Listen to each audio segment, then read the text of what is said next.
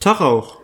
Willkommen zu dem anarchistischen Podcast auf Spotify und iTunes. Heute bei der sechsten Folge von Übertage das Thema Cobra Kai und Kommunismus. Ja, heute wird's ein bisschen eigenartig vielleicht und warum jetzt genau Kommunismus im Titel steht, keine Ahnung. Ich weiß nicht, das war deine Idee. Ich finde einfach, man muss diese Kommunismus-Wortspiele, die mal irgendwann in der radikalen Dingen etabliert wurden, weiterführen. Außerdem wollten wir, oder wollte ich irgendwie eine Brücke schlagen von Cobra Kai zu unseren sonstigen Themen. Okay, ja, genialer Einfall auf jeden Fall. Worum geht's überhaupt? Also, Cobra Kai, das ist eine Netflix-Serie. Einige von euch werden es vielleicht kennen, andere vielleicht auch nicht. Was ist Cobra Kai? Ja, Cobra Kai ist, das haben wir tatsächlich erst später erfahren, eine Fortsetzung von den, ich glaube in den 80ern veröffentlichten, recht beliebten Karate Kid-Film. Also wer auch nicht weiß, worum es in Karate Kid geht, das steckt eigentlich im Titel schon ein klein wenig drin. Es geht halt um einen Jungen, der von einem alten Karatemeister aus Okinawa Karate lernt, um sich gegen die örtlichen Schulbullies durchzusetzen. Ja, die sind auch noch in einem verfeindeten Karate-Dojo, also in einer verfeindeten Karate-Schule. Und die wird von nicht so einem netten, traditionellen, älteren japanisch-amerikanischen Herren geführt, sondern von einem Vietnam-Veteran, der das Ganze wie eine faschistische Truppe leitet, in dem, dem eigentlich die einzige, das einzige Maß Stärke und ja, Verachtung gegenüber dem Gegner ist, einfach den Gegner mit allen Mitteln zu besiegen. Kann man sich ja ungefähr denken, wie der Film dann am Ende aussieht. Na, na, das, das muss man vielleicht direkt dazu sagen. Also, wir werden hart spoilern hier. Also jetzt für euch, die jetzt. Oh ja. Genau. Also, ne, wenn ihr das noch sehen wollt in irgendeiner Form, wenn ihr da Interesse jetzt gewonnen habt, einfach hör, was, was ist Cobra Kai und das noch schauen wollt, bitte schaut euch zuerst irgendwie die Serie an und dann, oder die Filme oder beides. und dann äh, schaut erst unseren Podcast. Genau, aber seid unbesorgt. Wir werden nur den Großteil dieses Podcasts völligen Trash labern und wir werden auch einen kleinen Teil natürlich inhaltlich das probieren irgendwie einzuordnen oder daraus irgendwas zu ziehen, worüber wir dann noch inhaltlich sprechen können, weil alles andere wäre natürlich auch irgendwie unter unserem Niveau, versteht sich. Also ihr könnt definitiv erwarten, dass es eine marxistisch korrekte Klassenanalyse von Cobra Kai geben wird. Wir werden die verschiedenen Dojos auseinandernehmen und da auf jeden Fall den Klassengegensatz herausarbeiten. Ja, also wir wollten einfach mal beginnen mit so einer Geschichte, wie wir da überhaupt hingefunden haben. Also weil das ist ja erstmal auch ein bisschen, ein bisschen komisch vielleicht für manche Leute. Wir gucken einfach gerne Trash-Filme und am besten hochwertig produziertes, sich selber ernst nehmendes Trash-Programm, sage ich mal. Und da sind wir einfach auf diese Serie gestoßen. Ich glaube, du hattest das irgendwie entdeckt und dachten, ah ja, das könnte, was für uns sein. Das könnte was für uns sein. Das könnte, könnte witzig werden am Anfang dachten wir auch tatsächlich, okay, das ist äh, einfach total absurd und einfach total durchgedreht und einfach unterhaltsam. Am Ende, jetzt nach vier Staffeln und drei, glaube ich. Drei Staffeln und jetzt eben dem Wissen mit der Vorgeschichte um die Filme. Stehen wir wirklich da und sagen, wow, das ist wirklich ziemlich deep geworden irgendwie, diese ganze Nummer. Viel, viel tiefer als gedacht. Natürlich auch immer noch trashig, aber schon ziemlich hochwertig, würde ich sagen. Ja, auf jeden Fall. Und ich finde, das ist auch eine Sache, die man sowohl zu halt der ganzen Aufmachung sagen kann. Also man darf nicht vergessen, es ist auf jeden Fall bewusst in diesem 80s äh, Nostalgie-Trash gehalten, von der ganzen Optik, der Musikauswahl, aber da drin ist es einfach sehr schön gemacht. Es hat äh, gute Kampfszenen, es lässt sich einfach angenehm gucken und tatsächlich seit langem auch mal wieder eine ja, eine Comedy-Serie, wo ich auch sagen würde, dass ich wirklich über die Witze recht regelmäßig lache. Ist, ja. einfach, ist einfach sehr unterhaltsam. Ja, aber das meiste, was dann irgendwie als Comedy sonst verkauft wird, sind dann halt irgendwie so Sachen, die halt so einfach nur völlig stumpf sind. Was, was gibt's da an Sachen? Äh, was weiß ich, Big, Big Mama oder solche Sachen, das sind ja, das sind ja dann irgendwie so, so die, die, dieses so übertriebene, ah ja, jetzt kommt wieder eine Komödie und dann wird dann im Trailer, werden dann irgendwie die, die äh, vier Szenen gezeigt, die irgendwie erträglich sind. Genau, die irgendwie erträglich sind. Und sonst sitzt du einfach nur da rum und denkst ja, was ist für eine Scheiße. Ja, da, da waren wir auf jeden Fall überrascht. Weil es ist auch schön, ich würde sagen, die Serie nimmt sich gleichzeitig nicht ernst und sie nimmt sich ernst. Weil es verfällt jetzt auch nicht in so eine komplette, in so eine komplette Ironie, was man heutzutage ja auch äh, immer häufiger findet. Sondern es nimmt sich schon in dem, was es macht, ernst. Aber es bricht halt mit den Klischees, die es dann selber mit den alten Filmen etabliert hat. Dazu muss man sagen, ich war auch selber verwundert, wie, nicht wie selbstbewusst, sondern wie selbstreflektiert auch die alten Filme teilweise waren in manchen Szenen. Also es war schon irgendwie besser als vieles, was ich aus der Zeit gewöhnt war. Das Geile ist ja wirklich, was wir dann erst gecheckt haben, als wir den ersten Film gesehen haben. Also ihr müsst euch vorstellen, in der Serie gibt's immer wieder so Rückblicke sozusagen auf, auf, die, auf die Filme. Und wir dachten halt zuerst, boah geil, die haben halt sogar extra in die Serie noch so Rückblicke eingebaut, die so auf 80er gemacht sind. Und das Geile ist jetzt, als wir die Filme gesehen haben, ist uns bewusst geworden, diese Filme hat es wirklich gegeben. Die, die, haben, die, haben nicht, die haben nicht diese, diese Ausschnitte extra für die Serie produziert, sondern die haben einfach nur Ausschnitte aus den Filmen genommen. Und fast alle Schauspieler, die in diesen Filmen aus den 80ern mitspielen, spielen auch dann in der Serie mit. Und das ist eine wirklich krasse Sache, was alleine an sich schon was ziemlich einzigartiges ist, denke ich. Und auch was, was halt dieses mit Deep Sein auch erzeugt, weil die Charaktere selbst wachsen halt auch die Schauspieler mit, den, mit den Charakteren selbst eben in diesem Universum von Cobra Kai letztendlich. Ja, ich würde eigentlich ganz gerne, ich weiß gerade nicht, ob das dann schon ja ein zu starkes Spoilern ist, aber vor allem eine, eine Szene oder ein Handlungsstrang ist mir da irgendwie sehr im Wir spoilern jetzt die ganze Zeit. Okay, ja gut, dann, äh, dann kann ich das jetzt auch direkt raushauen. Also ich glaube, was mir da als erstes jetzt in den Kopf geschossen ist, war die Szene mit einem von Johnny Lawrence, dem einem der Hauptcharaktere, man kann ja nicht sagen, der, dem Hauptcharakter von Cobra Kai, obwohl das am Anfang so ein bisschen so aufgemacht wird, nämlich der, der den Bösewicht im ursprünglichen Karate Kid gespielt hat, der jetzt, gut, da muss man jetzt doch noch ein bisschen kurz was erklären zu der Geschichte, der jetzt durch Zufall wieder in einen Karatekampf verwickelt wurde. Man muss sich das so vorstellen, der ist ein, ja, ich glaube, das wird man so umgangssprachlich als gescheiterte Existenz bezeichnen war Lumpenproletarier. Er ist halt ein versoffener Typ, der sich mit Gelegenheitsjobs durchschlägt. Und durch Zufall fängt er dann wieder an, ein Karate-Dojo zu gründen. Nämlich das, was er dann so wie das, in dem er halt selber aktiv war, Cobra Kai nennt. Womit auch der Titel, woher auch der Titel der Serie dann kommt. Naja, auf jeden Fall, um jetzt wieder auf die Szene zurückzukommen, die ich dann ansprechen wollte. Da wird dann ein ehemaliger Mitstreiter aus seiner Bande aus der Highschool gezeigt, der dann inzwischen an Krebs erkrankt ist. Und die nehmen ihn dann aus dem Krankenhaus mit, um ihm noch so einen netten letzten Motorradtrip mit anschließender Karate-Schlägerei in der Bar zu bereiten. Und äh, wir dachten uns ja auf jeden Fall cool, dass die auch da wieder die Schauspieler rausgegraben haben und war auch tatsächlich recht bewegend gemacht. Auf einmal sehen wir dann im Abspann von einer Folge, dass die Person tatsächlich an Krebs verstorben war das war wirklich so ein Moment, wo, uns, wo wir uns so dachten, wow, okay, dass sie das in dieser Tiefe umgesetzt haben. Also den Charakteren wirklich nochmal so ein ja, filmisches letztes Denkmal zu setzen, das ist, äh, also das Einzige, was mir da einfällt, vergleichbar war, als wir das in diesem Nicolas Cage-Film, Joe hieß der, glaube ich, wo das ähnlich passiert ist, wo dann einer der Charaktere, der halt einen alkoholkranken Obdachlosen, ja, Obdachlosen, äh, im Englischen dann einen Hobo gespielt hat, der tatsächlich ein alkoholkranker Obdachloser war. Der dann auch am Ende war. Der auch am Ende genau dann äh, tatsächlich auch ertrunken ist und im Film dann, ja, guckt, guckt ihn euch einfach an. War tatsächlich auch ein ganz guter Film, auf eine andere Art und Weise. Das, das finde ich auch wirklich, äh, das finde ich auch wirklich einfach grandios filmisch. Was ich auch spannend finde, ist, dass der, dass das Cobra Kai ja an ganz vielen Stellen einfach wirklich ja, Jugendkultur behandelt und auch, auch zum Beispiel Johnny Lawrence, der Karate Dojo Sensei,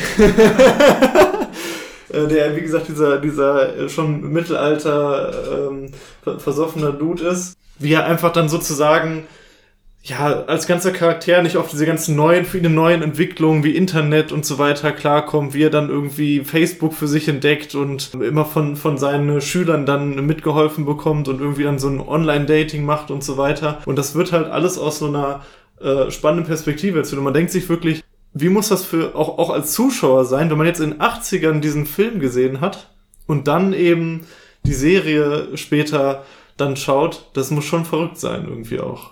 Ich meine, das ist ja auch nochmal was ganz anderes als den Zugang, den wir dazu haben. Ja. Wir jetzt so, du bist jetzt ein bisschen älter als ich, aber wir sind ja beide eben nicht damit aufgewachsen und für uns war es schon eher immer sowas, wo wir heutzutage dann irgendwie mit Nostalgie drauf gucken auf diese Zeit in den 80ern, wo die Leute in ihrer Jugend durchlebt haben und dann wirklich, genau wie die Charaktere, die, wo sie das wahrscheinlich dann auch in ihrer Jugend gesehen haben, diese Filme, dann zu sehen, wie die gealtert sind und das dann selber ja, sich selber da drin wiederzufinden, das ist wahrscheinlich dann nochmal was ganz anderes. Und das finde ich, unterscheidet das auch so ein bisschen von den anderen 80s äh, Nostalgia-Serien, die ich jetzt so kenne oder Filmen.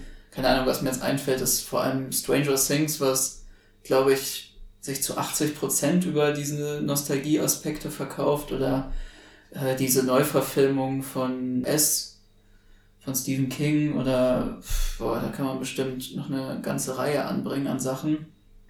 Was auch, glaube ich, einer meiner Lieblingshandlungsstränge oder ist nicht unbedingt ein Handlungsstrang, sondern eigentlich Charakterisierung von Johnny Lawrence ist, neben den ganzen anderen Sachen, wo wir gleich noch drauf zu sprechen kommen werden, ist, dass sein Charakter eigentlich einen ziemlichen Wandel durchlebt. Weil er halt als Charakter genau dieses in der Nostalgie seiner Jugend und diesen paar guten Jahren, die er irgendwie auf der Highschool hatte, wo er irgendwie der Ober-Karate-Macker war, dass er da total drin verhangen ist und eigentlich durch die ganze Geschichte der Serie, durch die ganze Handlung, sich langsam davon lösen kann. Was ich auch eigentlich noch nie in so einer, in so einer Serie, die primär eigentlich sich auch um diese Nostalgie direkt gesehen hat, dass nämlich ein Charakter sich selber von dieser für die Serie so entscheidenden Nostalgie langsam schafft, sich loszulösen und die guten Elemente, die es daran halt gab, versucht dann zu behalten. Ja. Neben all dem, was wir schon gesagt haben, finde ich auch, dass, dass Cobra keine eine unglaublich tolle musikalische Untermalung hat und einfach, ja, wie du, du hast ja auch schon gesagt, die Kämpfe sind, sind cool inszeniert und ja, es macht einfach Spaß auch zu gucken. Es ist halt wirklich auch was, was dann halt selber so ein bisschen motiviert. Es ist halt oft so vorantreiben, finde ich auch, dass es halt immer wieder auch in, in der Serie darum geht, wieder aufzustehen, sage ich mal, was ja auch viel mit Kampfsport auch irgendwo zu tun hat. Immer wieder, die erleben auch immer wieder Rückschläge, fallen immer wieder um und, und so weiter. Und wenn man dann mal so an, an einem Tag, wo man vielleicht nicht so nicht so gut gestartet ist, mal so eine halbe Stunde oder 40 Minuten, wie auch immer die, die Teile jeweils gehen, die Folgen jeweils gehen und halt so eine Folge guckt. Das, das kann dann auch, ich finde auch, das hat, das hat mich auch in, in der Zeit auch immer wieder motiviert und, und gepusht, das ist auch eine, eine, fand ich auch eine tolle Sache. Worüber ich noch sprechen wollte, ist Cobra Kai als Kollektiv der, der Unterdrückten. ja, ähm, also ich finde, man kann das schon sagen, weil die haben ja auch eigentlich nur diese, dieses Verhältnis aus dem ersten Film so ein bisschen auf den Kopf gestellt. Da waren ja Cobra Kai äh, eigentlich die Bösewichte, die in der Schule alle Leute gemobbt haben und sich wie die übelsten großen Macker aufgeführt haben. Und jetzt in der Serie wird ja Cobra Kai, das Dojo, dann von den Leuten in der Schule benutzt, die eben die klassischen Opfer sind, so, die irgendwie gemobbt werden und die halt, über die sich alle lustig machen. Die finden dann eben über Karate halt zu neuem Selbstbewusstsein und auch einer Möglichkeit, sich gegenüber den Angriffen zu verteidigen. Und das ist, glaube ich, auch so das Stringente von der ersten Staffel, wenn ich das noch so richtig im Sinn habe, ja. in der Handlung. Also es wird halt auch dieser klassische Aspekt von Kampfsport eben als Selbstermächtigung dargestellt. Das finde ich einmal cool und spannend finde ich dann aber auch die Entwicklung von Cobra Kai, weil mit der, mit der Zeit wird ja John Lawrence eben abgelöst, dann, dann von seinem alten Sensei. Und der hat halt eben diese, diese, ja, letztendlich äh, diesen faschistischen Milizgedanken eher, eher hinter, hinter diesem, diesem Dojo und prägt ja dann vor allen Dingen eben den, den Spruch, den, den halt dann der alte Sensei eigentlich ablehnt, dieses keine Gnade. Also dass es dann darum geht, auch wenn der Kampf eigentlich schon zu Ende ist, wenn, wenn der Gegner auf dem Boden liegt, dann nochmal drauf. Den Gegner vernichten. Genau, nochmal noch mal vernichten. Und das finde ich auch, aber auch spannend, dass sozusagen eben diese, diese Charaktere, die halt eher so, wie du jetzt gesagt hast, die Opfer sozusagen auf der Schule sind. Dann selber zu den Tätern werden. Genau, selber zu den Tätern werden und auch eben genau angesprochen werden von diesem, von diesem ja, äh, was weiß ich, Core Guys, äh, diesen Drill und so weiter, ne, wo es dann halt über, über diese Selbstermächtigung von Karate hinausgeht und, so, und das halt kombiniert wird mit, ja, mit einer, mit einer Ideologie eben, mit, mit einer im Prinzip faschistischen Ideologie, wenn man so will. Ja, es wird eigentlich nicht versucht, nach der Überwindung der Herrschaft dann eine herrschaftslose Gesellschaft überzugehen, einen herrschaftslosen Zustand in dieser Schulgemeinschaft, sondern die werden dann selber eben mit ihren autoritären Mitteln dann zu den neuen Herrschern. Natürlich nicht alle in Cobra Kai, nur manche. Ja. Das ist ja schon fast, sind wir schon fast wieder beim Kommunismus gelandet Ja. an der Stelle. Vielleicht was, wo ich jetzt auch nochmal gerne drüber reden würde, ist die toxische Männlichkeit bei Cobra Kai oder generell so das äh, Verhältnis zur Männlichkeit bei Cobra Kai. Weil das wird einem ja eigentlich von Anfang an klar, dass, äh, oder es wird einem auch von der Serie so sehr stark gezeigt, Johnny Lawrence ist jetzt wirklich kein Mann, der sehr viel Wert darauf legt, über seine Männlichkeit zu reflektieren. Er ist ein 80er-Jahre-Macker, ein totaler Proll, er würde ich schon sagen, nimmt Frauen nur zur Hälfte ernst und ja, fühlt sich eigentlich recht pudelwohl in dieser Rolle von einem recht unreflektierten, groben Mann. Ja, da, da kann man sich jetzt drüber streiten, aber ich fand schon, dass die Serie immer mal wieder es ganz gut geschafft hat, das aufzulösen oder da auch äh, zu zeigen, was die Problematik davon ist. Das passiert jetzt nicht irgendwie dauerhaft und das wird auch teilweise einfach so dargestellt oder stehen gelassen, als wäre es schon in Ordnung, wie der Johnny Lawrence so ist.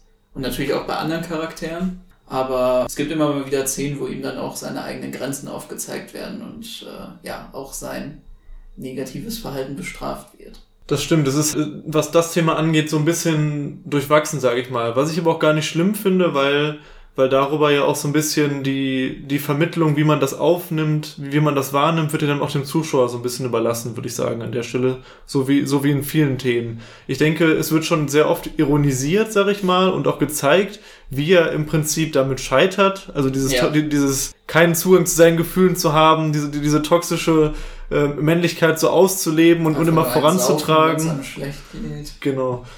Das finde ich wird schon sehr deutlich auch gezeigt und, und, und ganz oft wird dann sein Handeln auch so insofern ironisiert, dass dann halt irgendeine Scheiße halt auch passiert oder es einfach aberwitzig ist, wie er dann, wie er dann sich benimmt oder, oder handelt. Und, und es gibt auch, sag ich mal, ganz viele Thematiken, die auch inhaltlich jetzt auch um feministische Thematiken auch aufgegriffen werden mit äh, MeToo und so weiter, äh, wo dann halt auch immer mal wieder ähm, Sachen in irgendeiner Weise thematisiert werden. Aber was man daraus jetzt, was man daraus jetzt zieht, wird, wird finde ich, so ein bisschen den Zuschauer überlassen und das finde ich eigentlich auch ganz gut. Ja, auch, also vielleicht noch zwei Sachen dazu. Zum einen muss man sagen, dass eigentlich immer, wenn sowas wie MeToo über, oder sagen wir einfach äh, über, übergriffige Männer thematisiert werden, die Serie hat schon sehr stark den Fokus darauf, dass eigentlich meistens Kampfsport oder Gewalt die Lösung von vielen dieser Probleme ist.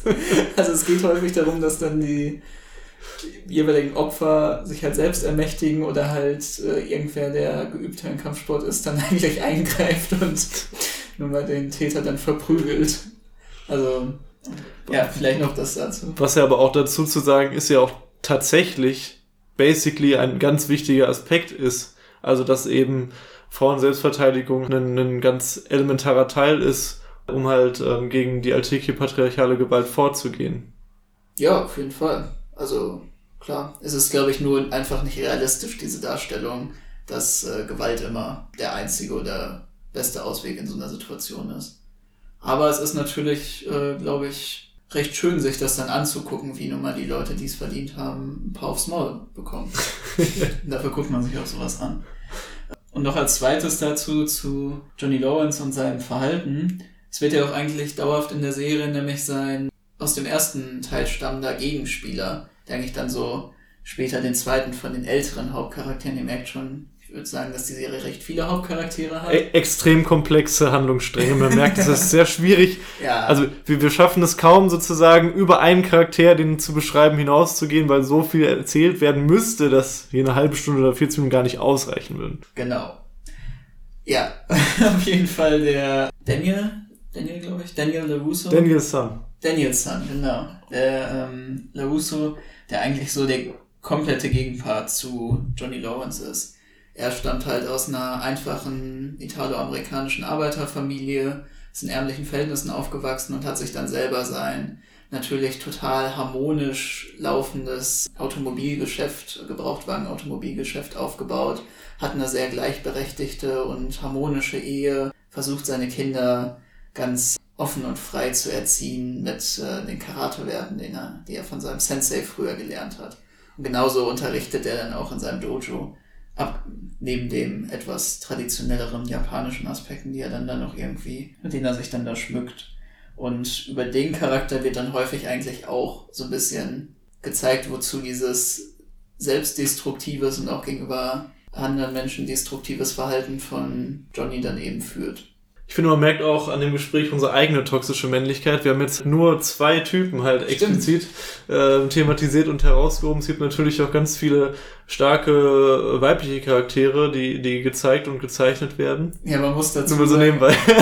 nee, man muss glaube ich auch dazu sagen, was die Serie auch macht, sie zeigt dann häufig, dass aus diesen beiden Dojos es eigentlich immer einen jeweiligen Konterpart im anderen Dojo gibt. Ja. So, und das ist dann, so ist das dann auch mit den zwei weiblichen, jugendlichen Hauptfiguren. So ist es dann auch mit äh, Johnnys und Daniels Partnerin dann halt und ja. Vielleicht kommen wir noch als Abschlussthema von der heutigen kleineren Folge zum Thema Kampfsport in der Linken, weil es ja irgendwie auch so ein bisschen naheliegend ist, dass Ja, jetzt müssen wir irgendwie noch die Brücke schlagen zu was, was euch wirklich interessiert. ich meine, der Part davor, der war ja schon inhaltlich, oder? Inhaltlich war es, aber Und selbst reflektiert und so weiter. wir haben Wir hatten uns jetzt mal- geredet, wir haben unsere eigene Männlichkeit Ja. darüber reflektiert. Hatten die Möglichkeit, uns darzustellen in dieser Hinsicht, wie toll wir, genau. Und im so weiter. Endeffekt waren es, glaube ich, einfach nur circa 20 Minuten, wie wir sagen, dass wir eine Netflix-Serie sehr genossen haben. ja, Ein aber Podcast, der der einzige anarchistische Podcast auf Spotify und iTunes ist. Ich glaube, da erwartet unser Publikum schon mehr. Aber das sind jetzt fast schon Schlussworte. Wir wollten ja noch über genau. Kampf von der ja Linken natürlich, reden. natürlich, der Inhalt. Ja, machen, machen viel zu wenig Leute, oder? Definitiv. Definitiv. Ich meine, du hast ja jetzt angefangen, zumindest. Wieder einer Ja. mehr. Ja, genau, ja. Ich habe Corona jetzt eigentlich als Grund genutzt, um endlich mal sportlich wieder aktiv zu werden. Aber ja, also ich kann auch sagen, das war früher für mich auch so. Ich habe ja auch in meiner Kindheit und Jugend noch äh, Judo gemacht. Ist natürlich jetzt, ja, zumindest mit den Würfen nicht immer so eine Sache gewesen, aber man konnte halt sehr gut ringen, was man dann auch in der Schule anwenden konnte. Das hört sich jetzt sehr komisch an. ähm, nee, aber es, also es sind ja auch viele Elemente, die man da dann schon wiederfindet. Sei es jetzt Selbstbehauptung gegen Leute, die einem irgendwas Böses wollen. Sei es auch einfach, also schon alleine, dass man aufrechter geht, auch einfach ein besseres Körpergefühl hat. Man lässt sich nicht mehr auf jede Scheiße ein. Man hat auch gar nicht mehr den Drang dazu. Also es ist auch was, was ich von vielen gehört habe, die Kampfsport machen. Schon alleine fürs Selbstbild. Du lässt dich halt nicht mehr auf jede Scheiße ein, wenn irgendjemand in der Stadt dir blöd kommt oder so. Du brauchst das gar nicht mehr. Also auch schon alleine fürs eigene Körpergefühl finde ich das Kampfsport eine gute Sache. Man lernt sich und seinen eigenen Körper sehr gut kennen, seine eigenen Grenzen und ja, versucht sich aber auch immer wieder hinauszufordern, äh, herauszufordern. Ja, und ich finde auch auf einer kollektiven Ebene, du hast das natürlich jetzt als, Sehr also, individuell. äh, als sehr individuell argumentiert, aber das finde ich auch natürlich ganz wichtig, was du sagst, aber auch auf einer kollektiven Ebene muss man sagen, denke ich, dass es einer, einer Linken gut tun würde, wenn es noch mehr Projekte gibt, mehr, mehr Ansätze gibt, weil ja, das trägt einfach, wenn die, wenn, wenn die einzelnen Leute natürlich innerhalb der, sag ich jetzt mal, allgemeinen linken Bewegung mehr Selbstbewusstsein haben, sich besser durchsetzen können, dann macht es natürlich auch kollektiv was. Und wenn du, wenn du kollektive Kampfsporterlebnisse erzeugt, dann stärkt es auch insgesamt natürlich das Kollektiv und das ist, denke ich, ganz, ganz wichtig. Es gibt da auch einzelne spannende Ansätze, wie zum Beispiel Klassen, so, so einen klassenbasierten Kampfsportladen in, äh, in Leipzig, glaube ich, war das. Ah ja, ja genau, wo man, also du meinst das, wo man dann mit so einem bestimmten Einkommen halt irgendwie reinkommt. Also ich glaube, da gibt's ganz viele spannende Ansätze eben aus der linksradikalen Bewegung. Da gibt's ja Selbstverteidigungsworkshops für äh, Flinter-Personen. Da gibt's äh, Selbstverteidigungswor Selbstverteidigungsworkshops für Refugees. Äh, Gerade in ähm, südosteuropäischen Ländern, wo dann die Angriffe nochmal krasser sind, da gibt's ja alles Mögliche.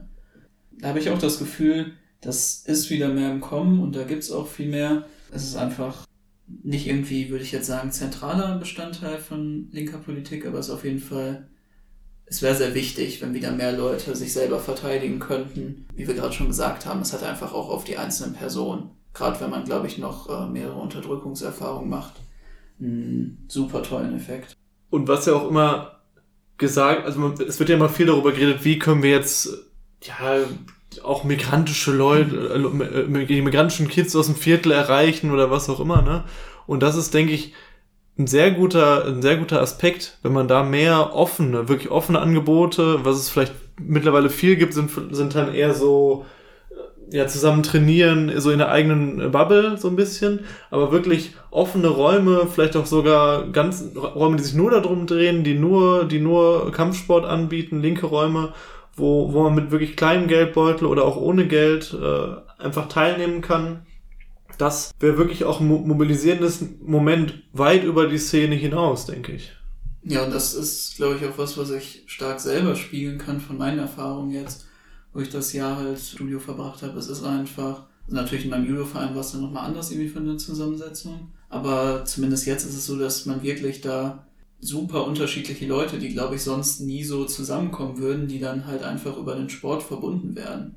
Und ich gebe dir total recht, das wäre eine großartige Möglichkeit, gerade um proletarische oder äh, migrantische Jugendliche halt zu erreichen aus den Vierteln, wo wir eben wohnen. Was vielleicht auch noch ganz nebenbei ein Punkt ist, ist, dass es in vielen Städten und vor allem jetzt würde ich dann nochmal meine Erfahrungen aus Dortmund spiegeln, einfach an diesem Selbstbewusstsein gegenüber, ja, gegenüber Faschisten, die dann da irgendwie auf den Plan treten, fehlt.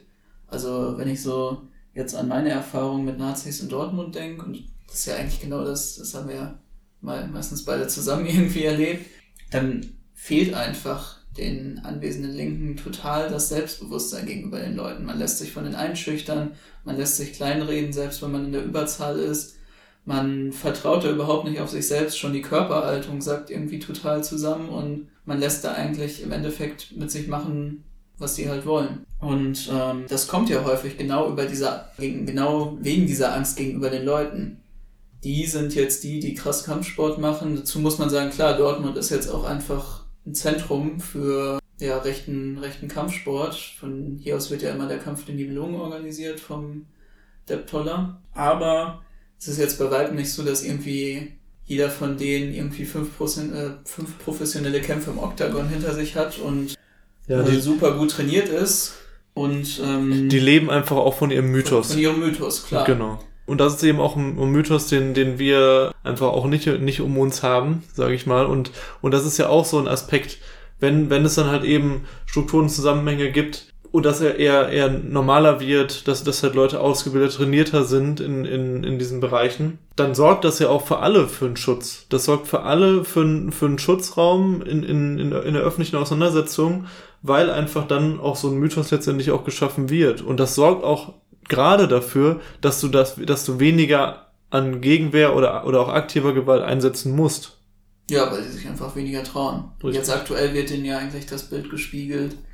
Sie können so ein bisschen machen, was sie wollen. Sie müssen jetzt nicht mit viel Gegenwehr rechnen.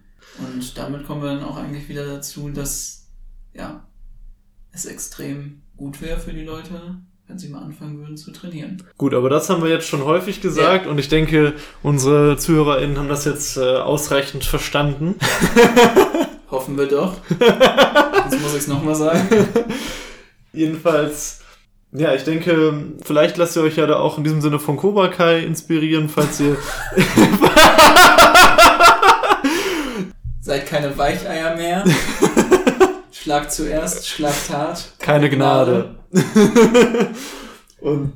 Ja, das waren doch schöne Schlussworte. Genau. In, in diesem Sinne, falls ihr noch nicht Cobra Kai geguckt haben solltet und jetzt schon alles wisst, vielleicht habt ihr trotzdem Lust gewonnen, sonst vielleicht, uns würde einfach auch interessieren, wie habt ihr die Serie erlebt, wenn ihr sie geguckt habt. Und vor allem selber schuld, wenn ihr jetzt erst überlegt, die Serie zu gucken, weil wir dann schon alles gespoilert haben. Ja, genau. Aber ja, schreibt uns, wie, wie, wie ihr das heute mit uns empfunden habt. Fandet ihr das lustig? Würdet ihr sagen, hey, das ist irgendwie ein Format, wo auch mal mehr Trash-Talk ist als sonst, was, was wir häufiger mal machen sollten? Oder findet ihr das jetzt total langweilig? Ja, genau. Wollt ihr überhaupt unsere Meinung großartig zu Popkultur hören? Und wenn ja, wenn ihr jetzt sagt, ja, auf jeden Fall, dann könnt ihr uns gerne auch mal Vorschläge machen, über was für Filme, Serien oder Kunstwerke. Ich weiß nicht, wir können doch gerne mal eine Bildanalyse sprachlich raushauen. Also schreibt uns einfach Vorschläge. Wir sind da offen. In diesem Sinne, Glück auf und bis zur nächsten Folge. Glück auf.